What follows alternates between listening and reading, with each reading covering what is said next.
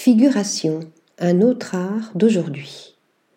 Corps, visage, pans d'architecture, lignes et signes, peints ou esquissés, parfois effacés ou biffés, les éléments composant les toiles de Doria Géridi, tout juste diplômée des Beaux-Arts de Paris,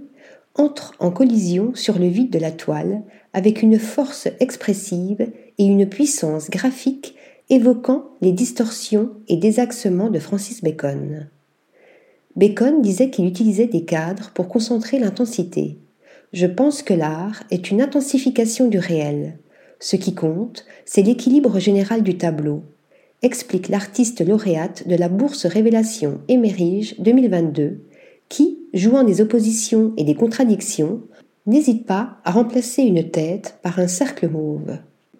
Voilà l'un des visages forts de la nouvelle figuration, mise à l'honneur en quatre volets successifs à l'orangerie de la propriété Caillebotte, à Hier, dans l'Essonne, aux côtés des grandes figures tutélaires de la peinture figurative de la seconde moitié du XXe siècle, exposées concomitamment dans la maison du peintre impressionniste.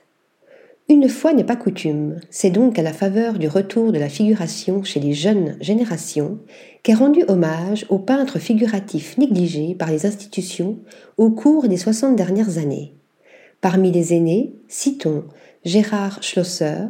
et ses cadrages serrés faisant de nous des voyeurs confrontés à des scènes de vie évoquant des romans photos ou des arrêts sur image, Mouna Rebez et son nu écorché tatoué d'une inscription à la bombe, I am a fucking painter, Youssef Korishi, avec un impressionnant portrait surgi d'un monumental et virtuose drapé bleuté, les jeux de structures spatiales enchevêtrées aux couleurs pop de Leonardo Cremonini, les portraits cinématographiques faussement hyper réalistes de François Bard, les corps en perdition de Jean Rustin, ou encore l'état d'ordure et pavillon de banlieue d'une étonnante modernité de Jürg Krayonbull.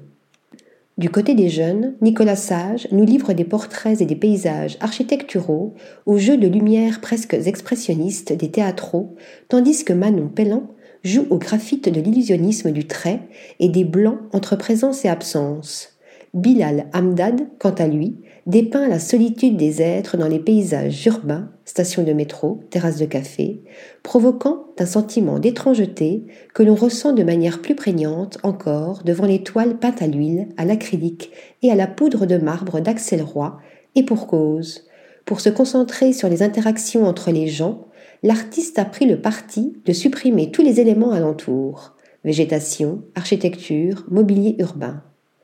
La frontière entre le réel et l'imaginaire, le figuratif et le non figuratif, nous apparaît ainsi définitivement obsolète, si tant est qu'elle ait jamais existé.